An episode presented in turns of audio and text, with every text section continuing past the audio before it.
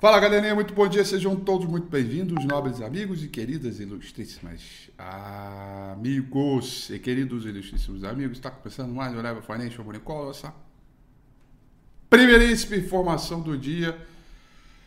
Hoje, nossa sexta-feira 13, dia mundial de não fazer besteira e eu já fiz logo a minha logo de manhã cedo. Hoje eu perdi a hora, turma, cima deu trabalho de madrugada e por isso estou começando o Monicol atrasado hoje, mas não é por isso que vou deixar de fazer os devidos trabalhos. Cheguei agora e estamos prontos para a nossa primeiríssima informação do dia. Vamos lá, panorama dos mercados hoje, galera, ainda em ritmo de temporada de resultado, com aquele sentimento que o, o mercado internacional vai deve seguir descolado do mercado local.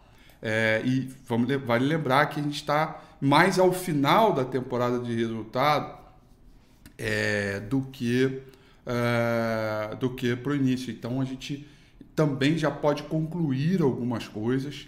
É, ontem teve uma safra gigantesca de diversos resultados. BC, IPDR sobe 1,14% em junho e tudo isso vai dando um pouco mais de ritmo para a gente para acreditar é, é, nessa nos dados da, do movimento macro é, de bolsa, né? ou seja, naqueles que compõem a tendência primária do mercado e que segue de alta mesmo que nos últimos dias tem trabalhado aí no terreno é, negativo. Pelo mercado internacional, Ásia Pacífico em queda, Europa em alta, né? Tóquio fechou em queda de 0,14, Hong Kong em queda de 0,48, Frankfurt na Alemanha fechou em queda de 0,24%. O principal contrato futuro do S&P 500 nesse momento, esse que serve como uma referência para a abertura do mercado internacional, vai trabalhando em leve alta de 0,03, praticamente estável, né?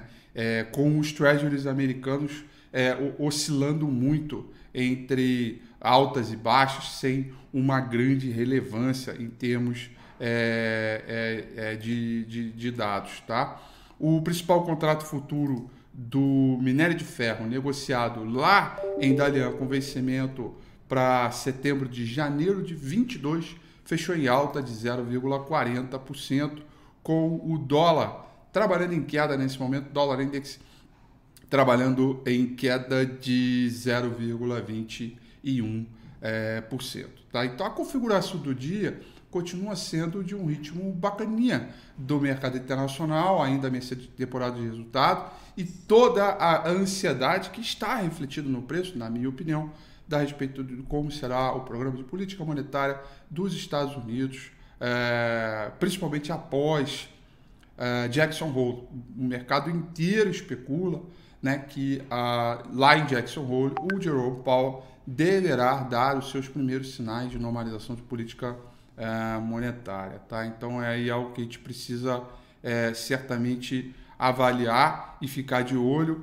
Eh, e, obviamente, esse, esse é o lado positivo e o lado negativo né, de toda a situação, de toda a ideia geral do mercado, continua sendo os efeitos econômicos da variante Delta, é, é, ao passo que o mundo acelera a vacinação. Né?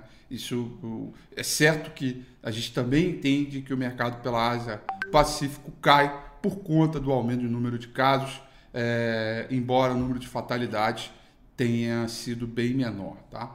Europa no terreno positivo, super like para Paris, né? Super like, like para Eurostock 600, trabalhando aí num ritmo é, bacana é, de mercado. Londres sobe 0,38%, Paris subindo 0,32%, Frankfurt na Alemanha subindo 0,39%. É super like aí para todo este movimento aí de mercado. Europa indo muito bem, países de manufatura, indústria, os dados econômicos, resultados corporativos, né? Tudo isso vai corroborando por um, por um, um bom movimento. Tem até, eu só esqueci o nome do amigo do, do Twitter. Em vez de dar bom dia, ele dá bom DAX, né? O DAX que é o índice na, na Alemanha, algo que a gente já vem rastreando já um bom tempo. Né? Inclusive tem BDR que a gente pode negociar aqui a respeito desse mercado e está aí uma boa forma de você diversificar. Né? É, turma, eu não falei do petróleo, tá? Que segue levemente em queda, petróleo caindo 0,18, o Brent 0,20 agora e caindo 0,26 o petróleo do tipo WTI. Olha, como eu cheguei atrasadão hoje aqui, tá? Então já dá para falar e comentar alguns dados de agenda econômica que estavam previstos para sair 9 horas e que eles já saíram, tá? E o principal dado para o mercado brasileiro que nós temos hoje é, que, que, que saíram é o chamado IBCBR, que é uma referência, uma proxy de PIB computada pelo Banco Central e não pelo IBGE. E ela veio muito forte, computada para o mês de junho, o que é uma boa notícia. Tá? É, o, a atividade econômica, o BCBR, veio com alta de 1,14%, enquanto esperado era alta de 0,55%.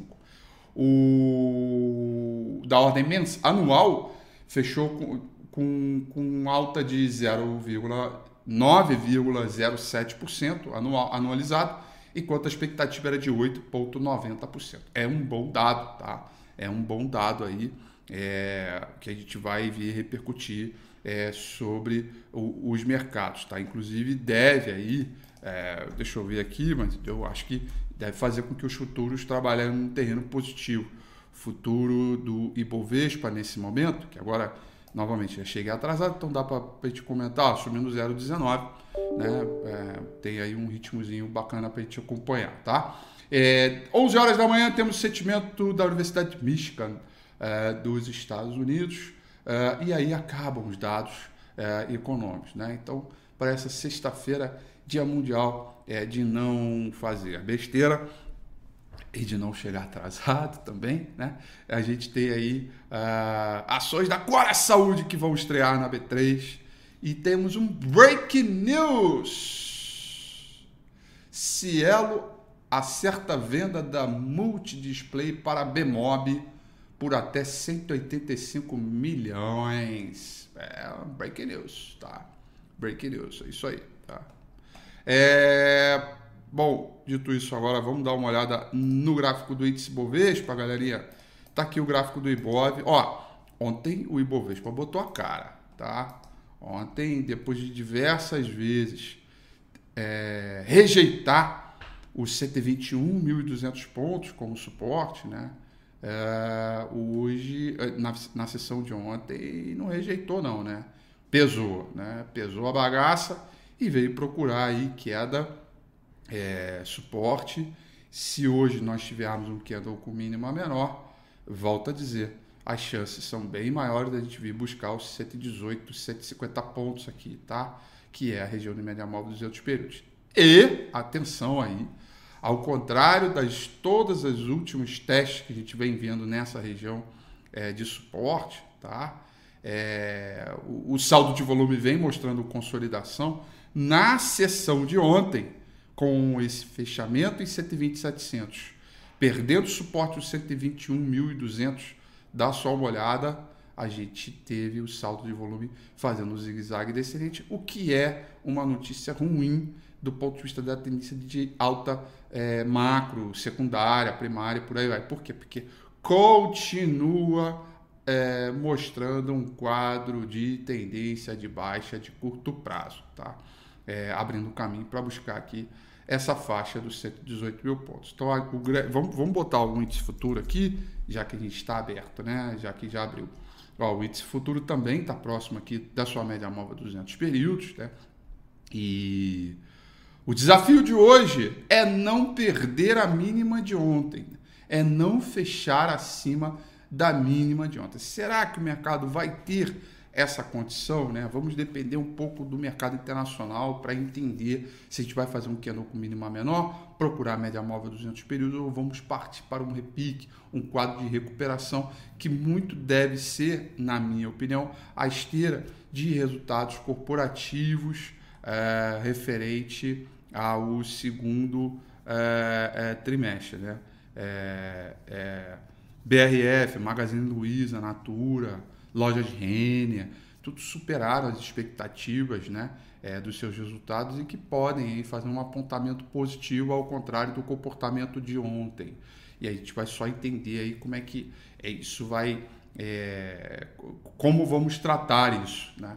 É, é e, e, e, evidentemente, quero aproveitar para fazer um super convite para você, para o domingo com o Rafi, que vem, porque a temporada de resultado vai chegando ao fim e a gente tem que ter uma nova dinâmica e, e, e um apontamento de estratégia e metodologia para o que vem aí por aí pela frente, né? E muito se fala dos Estados Unidos, mas o mercado local, né?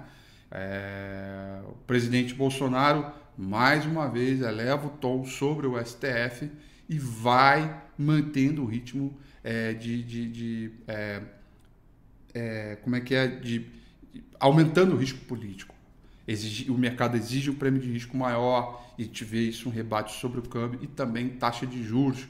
Lembrando que ontem a curva de juros já precificava uma alta de 1,25 né, para a próxima reunião do Copom.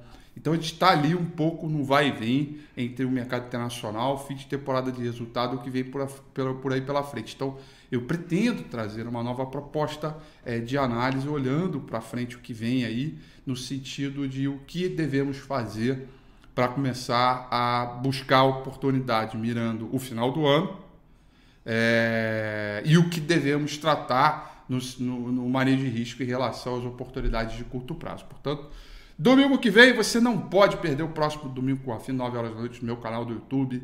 Está imperdível, tá? No mais, quero agradecer, me desculpar a você, meu querido espectador, é, ouvinte e seguidor de todos os dias aqui. É, hoje não teve jeito. É, hoje eu dormi e acordei de madrugada umas cinco vezes por causa do meu cachorro, que está com uma alergia, e acabei atrasando hoje. Faz parte, vamos que vamos. Domingo, a gente, 8 horas, está em ponta. Um beijo para vocês e bom pregão. Tchau.